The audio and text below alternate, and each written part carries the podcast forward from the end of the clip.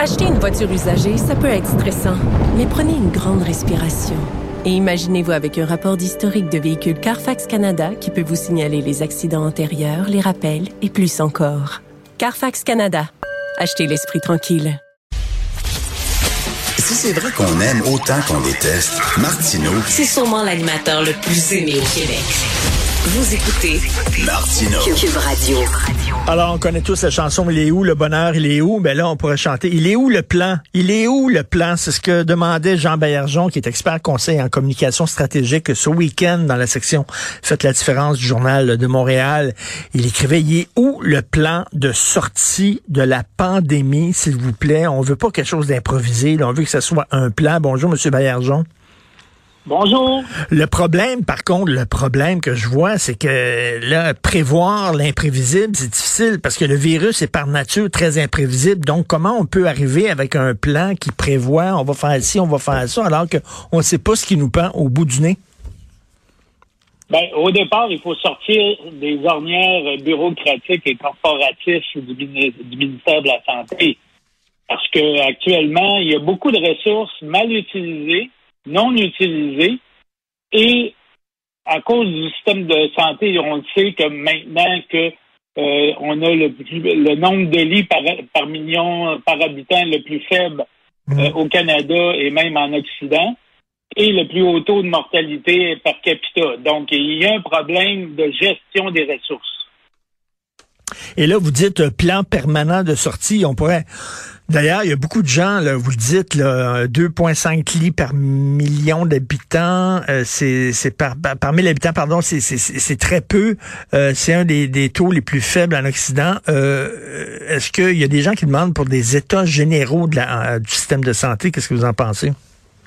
Oui, ben c'est ça. Moi, je propose un forum national, OK, dans le sens que beaucoup de gens que je connais qui travaillent dans le milieu de la santé, qui travaillent même dans la santé publique. Et euh, d'ailleurs, moi-même, j'ai été inspecteur vigie euh, durant la, première vague euh, de la pandémie, donc je connais un peu comment ça fonctionne. Donc, à partir de ce moment-là, je pense qu'il faut mobiliser les meilleures idées, les meilleures ressources. Donc, je propose un forum national qui va faire en sorte de mettre en commun les bonnes idées, la façon de s'organiser, la façon de mobiliser les ressources en, euh, en situation d'urgence, notamment, par exemple, pourquoi est-ce qu'on n'utilise pas davantage les retraités et les étudiants? C'est des ressources disponibles qui ont moins de contraintes que d'autres et ils pourraient, eux, euh, aider à la fois le système d'éducation, à la fois le système de santé pour l'alléger. Et là, actuellement, on est toujours dans les mêmes ornières, vous voyez? Alors, on a des conventions collectives rigides. On nous dit justement, écoutez, euh, on ne peut pas imposer la vaccination obligatoire parce que euh, c'est- ça va contre le code du travail. Par ailleurs, la loi de la santé publique nous permet la vaccination, euh, euh, d'imposer la vaccination obligatoire, puis on ne peut pas le faire à cause des lois des conventions collectives. Ça fonctionne pas, là. Alors, donc, donné, il faut faire du ménage là-dedans. Qu'est-ce qui est prioritaire? La santé de la population ou les conventions collectives? Ben c'est ça, là, parce que là, on se retrouve, tu sais, quand vous parlez de bureaucratie, oui, il y a une bureaucratie euh, épouvantable au gouvernement, mais il y a les corporations professionnelles, il y a les syndicats aussi. Les syndicats, ils pensent à leurs membres, ils pensent pas au bien-être de la société. Et là, si on fait des états généraux, il va falloir dire à ces gens-là, ben on met tout sur la table, là, parce que la façon dont vous gérez vos affaires aussi, ça n'a pas de sens. Dans une situation de pandémie, faut pas penser rien qu'à nos membres, faut penser à la population en général. Ben, on le sait d'ailleurs, le premier ministre a dit tu peux pas imposer les, les travailleurs euh, de, la SAQ à se faire vacciner. Par contre, tout le monde pour rentrer dans la SAQ devra être vacciné. Cherchez l'erreur. Ben oui. Donc, ça n'a aucun sens.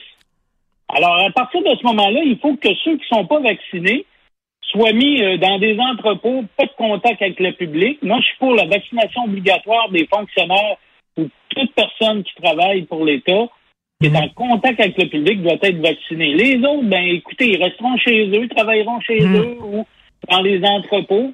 Si on peut pas euh, on peut pas l'imposer à cause des conventions collectives, mais au moins qu'on applique euh, euh, si on applique un plan de d'urgence de gestion sanitaire, ben qu'on l'applique pas plein de trous là, OK, il faut être faut être faut être conséquent avec ce qu'on prône parce que là actuellement les gens ne croient plus que les mesures sanitaires actuelles sont efficaces.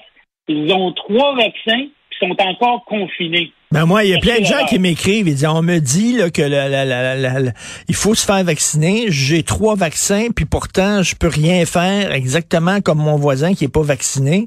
Comment c'est euh, alors on nous a promis une porte de sortie qui finalement c'est jamais ouverte. Exactement. Donc on doit renforcer le passeport vaccinal pour l'accès à tous les lieux publics, que ce soit spectacle, lieux de sport, cinéma, restaurant. On le voit là pour les grandes surfaces moi, je l'imposerais pour rentrer dans les centres d'achat, tant qu'à moi, mais parce que c'est une grande surface, tant qu'à moi. Donc, à partir de ce moment-là, les gens qui veulent pas se faire vacciner, mais ils sont responsables. Ils savent qu'il y a des conséquences. À partir de ce moment-là, ben, ils assumeront leur choix. Mais euh, aussi, il faut augmenter le nombre de lits, il faut augmenter les ressources. Pourquoi est-ce qu'on refuse à des immigrants qui ont une formation en Europe, que ce soit au niveau des infirmières ou des médecins, de, de, de pratiquer au Québec.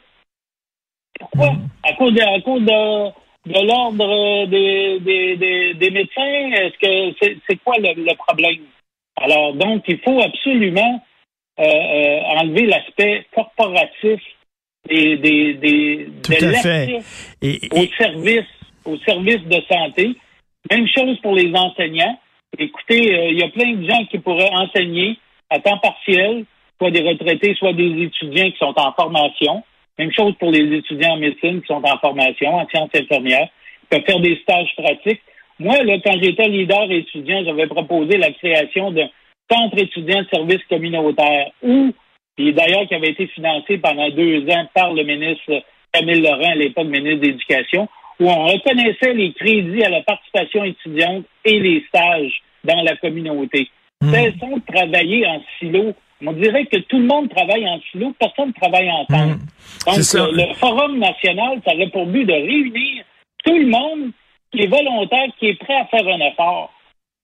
Et donc, euh, d'avoir une vision globale et surtout, surtout ce que vous dites, il faut pas que... Parce que là, actuellement, on a toujours l'impression, c'est pour ça d'ailleurs, moi je pense que le gouvernement glisse dans les sondages, on a toujours l'impression que c'est tout ça est improvisé, là. Que leurs mesures sont improvisées. Il va falloir avoir des mesures claires, cohérentes, puis euh, globales.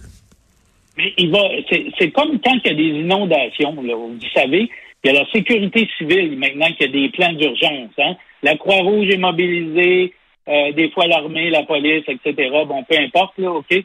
Les municipalités ils ont tous des plans d'urgence. Mais pourquoi on n'a pas un plan d'urgence euh, sanitaire à grandeur du Québec? Et on saura, parce que la pandémie, on le sait, là, c'est pas fini là, avec Omicron. Il va y avoir d'autres virus, d'autres variants, etc. Parce qu'on n'est pas, il n'y a pas gens, assez de personnes vaccinées dans le monde.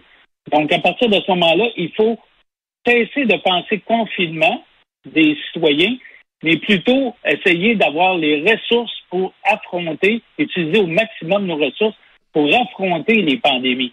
Puis, on dirait que euh, le système de santé, vous le savez, c'est comme un entonnoir à l'envers. C'est difficile de, rentrer, mais un coup rentré, on est bien soigné. Oui. Donc, à partir de ce moment-là, il faut raisonner à l'endroit et plutôt mobiliser nos ressources parce que c'est pas normal qu'on soit euh, euh, les derniers en Occident au niveau du nombre de lits. Et au niveau de, du taux de mortalité. Et c'est important d'avoir un plan des États généraux en santé d'un plan parce qu'il va en avoir d'autres épidémies puis d'autres pandémies. Tous les experts le disent. C'était une question de temps celle-là. Et peut-être que la prochaine même va faire passer euh, l'actuelle pandémie pour de la petite bière. Donc, il faut vraiment se préparer. Votre texte, où est le plan permanent de sortie de la pandémie? On peut le trouver sur le site Internet Journal de Montréal. Merci beaucoup, Monsieur Jean Baillargeon. Merci. Merci. Alors, merci à l'excellente équipe avec qui je travaille. Florence Lamoureux, merci beaucoup. Maude Boutet, Luc Fortin à la recherche. Merci à vous trois. Jean-François Roy à la régie, à la réalisation. Merci ton excellent travail. Et euh, Benoît arrive. Et là, vous savez que notre rencontre, Benoît et moi, c'était à midi. À hein. midi, on se rencontrait, puis on jasait, puis tout ça. Là, ce sera plus à midi. À partir d'aujourd'hui, ça va être à 11 heures. Ce qui me permettra de faire ça en personne. Oui, et pas de chez moi avec un micro, mais en personne avec Benoît. Donc, euh, à partir d'11 heures aujourd'hui, euh, merci beaucoup. Portez-vous bien. Passez une excellente journée.